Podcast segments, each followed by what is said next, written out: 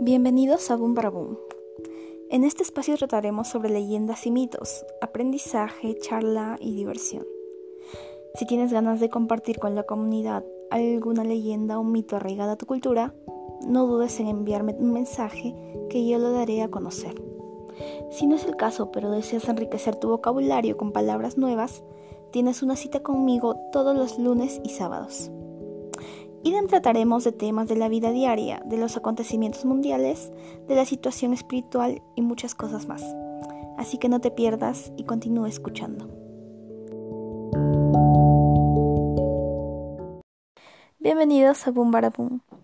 Este es un episodio tardío desde el primer episodio que realicé, pero esta vez no vamos a tratar sobre aprendizaje, eh, vamos a tratar sobre un tema bastante serio que es la depresión. ¿Por qué quiero tratar sobre este tema? En los últimos años he estado conviviendo con personas que han tenido este problema, familiares, amigos, personas que quizá no conozco pero he tenido la oportunidad de conversar con ellos y la mayoría mm, caía en cuenta que tenía un problema que debía resolver y que por ese motivo es que les llegaba la depresión. Quizá algunos no tenían problemas, quizá algunos vivían una vida mm, relativamente perfecta, pero la depresión llega de un momento al otro. No podemos estar seguros en qué momento exactamente, pero lo que sí podemos es luchar contra ella.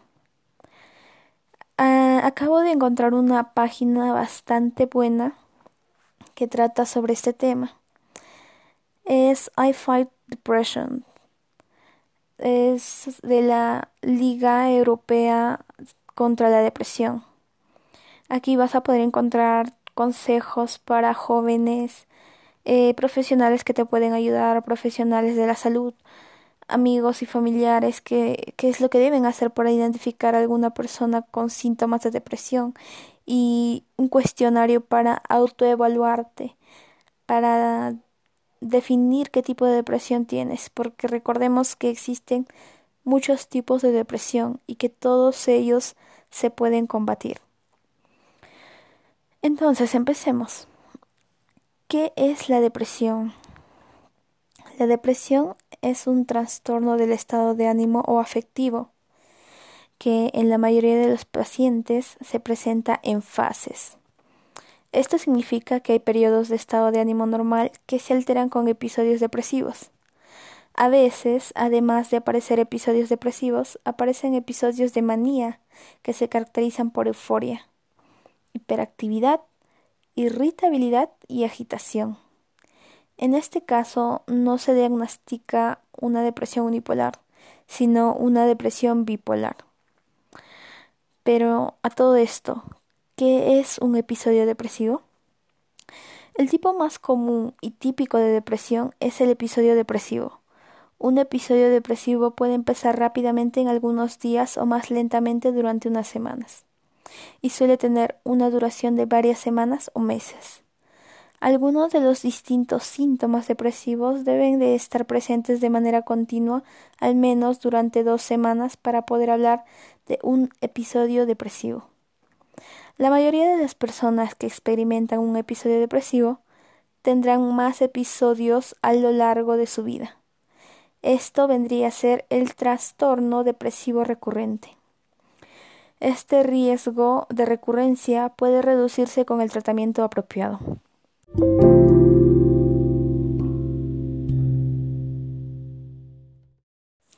Hablemos de un trastorno depresivo recurrente cuando hay una recurrencia de un episodio depresivo. Este trastorno también se conoce como depresión mayor y es unipolar y recurrente. Unipolar quiere decir que no tiene esa mm, carga de euforia que tiene el bipolar puede durar eh, el intervalo entre semanas a años y ese intervalo está libre de síntomas. Pasando al otro tipo de depresión, tenemos a la distimia. La distimia se caracteriza por sintomatología depresiva menos severa en comparación con la de un episodio depresivo o del trastorno depresivo recurrente. A pesar de esto, el trastorno se inicia normalmente en la adolescencia y es persistente, ya que los síntomas suelen durar desde al menos dos años hasta décadas. Algunas personas con este trastorno a veces sufren adicionalmente episodios depresivos. En estos casos, donde aparece distimia más episodios depresivos, se diagnostica doble depresión. El estado de ánimo depresivo puede durar durante al menos dos años, como se decía, hasta muchas más. Esto observamos eh, mayormente en la gente joven. Eh, si ustedes han conocido alguna vez a una persona que empezaba la adolescencia y empezó a cambiar drásticamente de un día a otro su comportamiento, ya no sonreía quizás o no tenía tantas ganas por la vida, puede que tenga distimia. Ahora, aquí leyendo un poco sobre algunos artículos sobre distimia, quiero eh, darles a conocer algunos síntomas. Eh, en algunos de los síntomas asociados a la condición son poco apetito o sobrealimentación, insomnio o hiperinsomnia, falta de energía o fatiga, baja autoestima, falta de concentración o dificultad para tomar decisiones y sentimientos de desesperanza. La depresión mayor, como decía, eh, consiste en uno o más episodios depresivos mayores discretos, lo cual no tiene que ver eh, con la distimia. La distimia es un poco más leve, digamos, que la depresión mayor, ¿no? Ahora, eh, la mayoría de las personas no reconocen el estar atravesando por una distimia, un periodo de depresión, ya que continúan realizando las tareas que tienen que hacer. Esto es lo que la mayoría de los expertos advierten, que las personas que aunque sigan haciendo las cosas que naturalmente hacen, ya no tienen pasión por la vida. Muchas veces hemos tomado a la ligera aquella broma quizá inocente de ser bipolar. Pero lo cierto es que convivir con una persona bipolar no es una tarea nada fácil, ni para familiares ni amigos tampoco. Y vivir con el trastorno es aún más difícil. El trastorno bipolar, también llamado enfermedad maníaco-depresiva, causa cambios cíclicos en el estado de ánimo de la persona que lo sufre que puede pasar de un estado eufórico a otro muy bajo de manera brusca.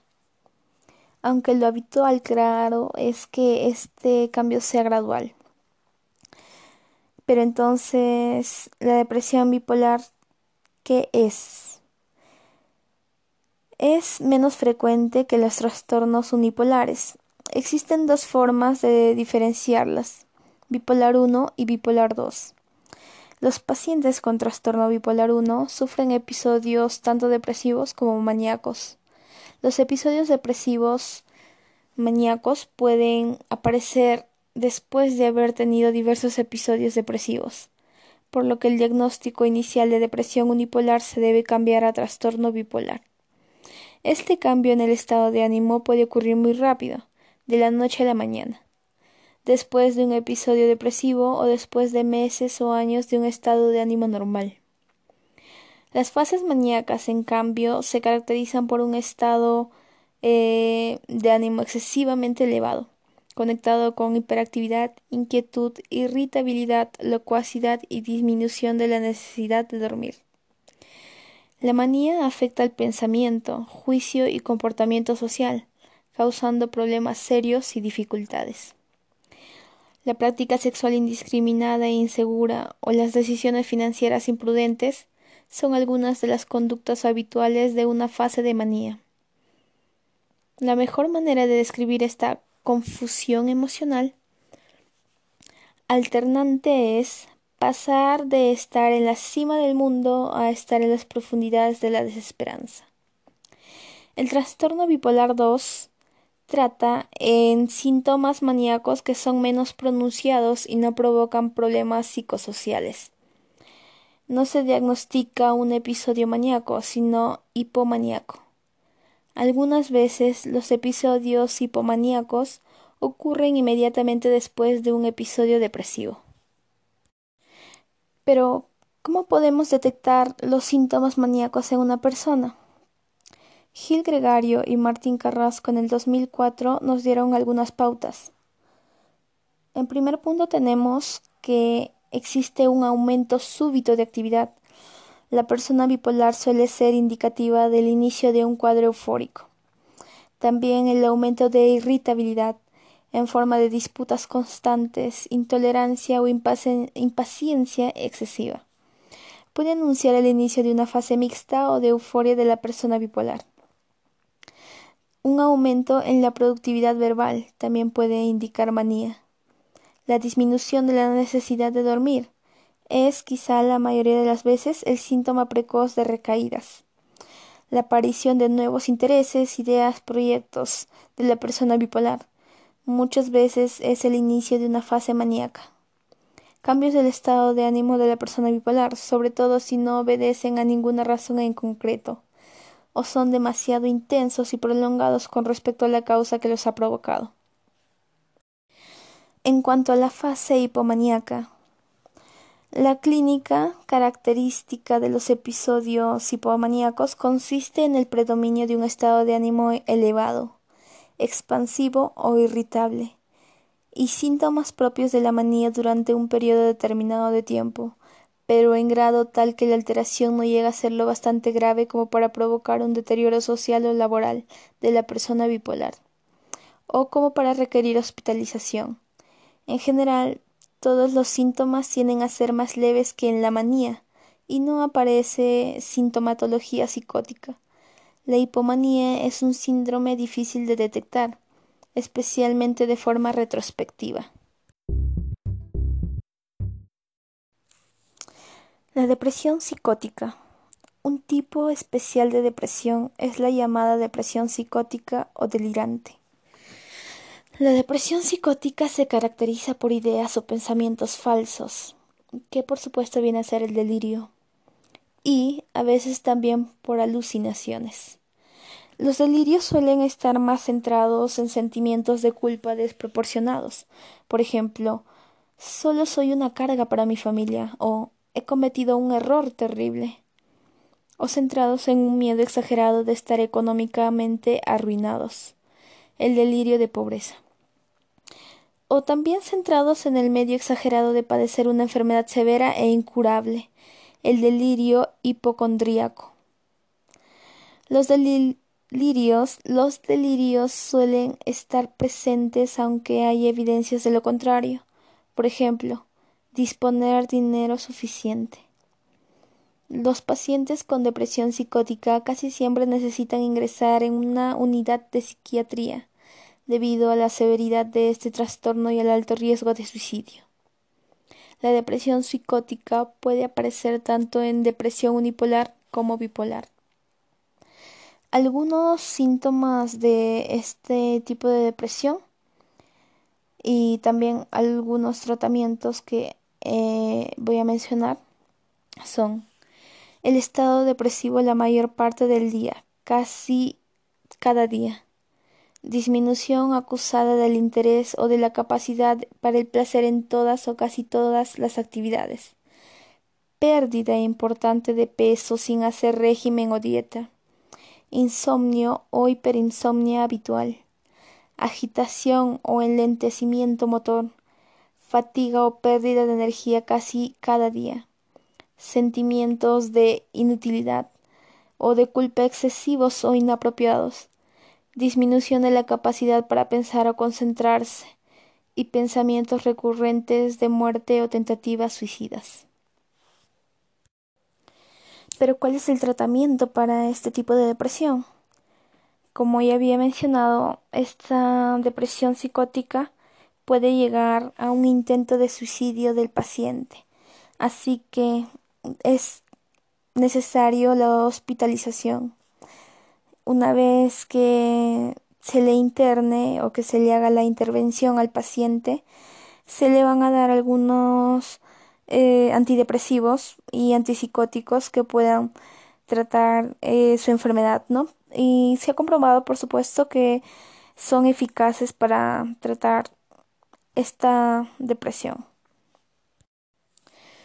Ahora hablemos de la depresión atípica. Los pacientes con este tipo de depresión tienen los mismos síntomas depresivos que los pacientes con depresión típica, con dos excepciones. Mientras que los pacientes con depresión típica experimentan una falta de apetito, a menudo seguida de una pérdida de peso y dificultades para dormirse, los pacientes con depresión atípica muestran incremento del apetito y la ingestión de alimentos e incremento de la necesidad de dormir, que vendría a ser la hipersomnolencia. Este tipo de depresión puede ocurrir tanto en la depresión unipolar como en la bipolar. El trastorno afectivo estacional. Los pacientes con trastorno depresivo estacional en sus siglas SAD muestran los síntomas atípicos descritos en la depresión atípica y además los sufren solamente durante una cierta estación del año, en la mayoría de los casos otoño o invierno. Normalmente cuando las fases depresivas acaban, la persona suele volver a su estado anímico y funcional normal. Algunos síntomas de este tipo de depresión en invierno son cambios en el apetito, especialmente con antojos por alimentos dulces o con alto contenido de almidón, aumento de peso, fatiga, dormir más de lo normal, dificultad para concentrarse, irritabilidad y ansiedad, aumento de la sensibilidad al rechazo, evasión de situaciones sociales, pérdida de interés en las actividades que antes se disfrutaba, sentimientos de culpa o desesperanza y problemas físicos como dolores de cabeza. Los síntomas con el inicio del verano incluyen pérdida del apetito, pérdida de peso, insomnio, irritabilidad y ansiedad seguido de agitación. ¿Qué es lo que causa el SAD en sí? Mm, bien, causa el ritmo circadiano. Eh, la disminución de la luz solar podría alterar los ritmos naturales de su cuerpo. Esto podría generar sentimientos de depresión. Los niveles de serotonina. La serotonina es una sustancia química del cerebro que afecta su estado de ánimo. La reducción de la luz podría causar que disminuyan los niveles de serotonina. Esto podría producir la depresión. Los niveles de melatonina. La melatonina es una sustancia química del cerebro que regula el sueño. Más oscuridad hace que el cuerpo produzca más melatonina. Más melatonina podría hacer que se sienta más cansado y letárgico. Estos son síntomas comunes de la depresión. Y los niveles de vitamina D. Se cree que los niveles de la vitamina D juegan un papel importante en los niveles de serotonina. Gran parte de la vitamina D se obtiene del sol. Por lo tanto, menos luz solar podría conducir a una deficiencia de vitamina D, lo cual podría causar síntomas de depresión. Algunos tratamientos para este tipo de trastorno son terapia con luz, terapia conductual o medicamentos. Si crees que tienes los síntomas de algún tipo de trastorno ya mencionado, estos son algunos consejos que puedes aplicar a tu vida. Por supuesto, lo primero a hacer es acudir a un especialista en el tema que pueda tratarte, diagnosticarte y saber qué tipo de depresión tienes para de esta manera mejorar. Luego de ello tienes que seguir al pie de la letra el tratamiento que te dé. Esto incluye asistir a las citas en el día que debes asistir, tomar los medicamentos y realizar un seguimiento de las cosas para saber si éstas están funcionando o no. Cuidar tu cuerpo, comer saludablemente y dormir lo suficiente. Hacer ejercicio, que esto tiene el mismo efecto sobre la depresión que los antidepresivos. Tener un plan, saber qué es lo que haremos cuando la depresión comience a empeorar. Estar atento al a cada señal y tomar las medidas antes de que suceda algo. Y por ningún motivo recurrir al alcohol o las drogas, porque estos van a empeorar la depresión y pueden tener reacciones negativas con los antidepresivos. Saber manejar el estrés. Todos somos conscientes de que no se puede evitar el estrés, pero por supuesto podemos aprender a manejarlo. No aislarse. Es más difícil ser sociable cuando se está deprimido, lo sé, lo sabemos todos, pero estar aislado puede ser eh, sentirnos peor, puede hacer sentirnos muchísimo peor de lo que estamos ya. Tratemos de comunicarnos lo más que se pueda. Hacer un viaje, por supuesto, los viajes con climas más soleados, más aclimatados, si es que tienes el trastorno eh, afectivo estacional, pueden eh, llenarnos de sentimientos positivos. otra cosa también son buscar nuevos intereses. Por ejemplo, si te gusta distraerte en algún libro, en alguna actividad nueva como coleccionar tal o tal cosa, pintar, eh, no sé, construir cosas de legos, etc.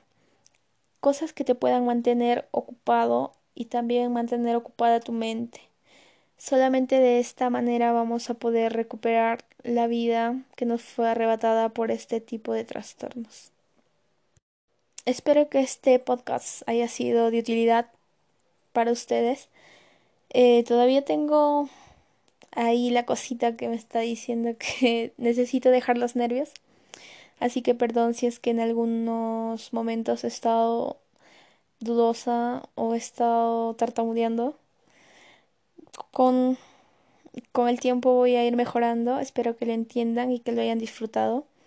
Así que la próxima vez nos vamos a encontrar con una historia de leyenda. Cuídense mucho y gracias.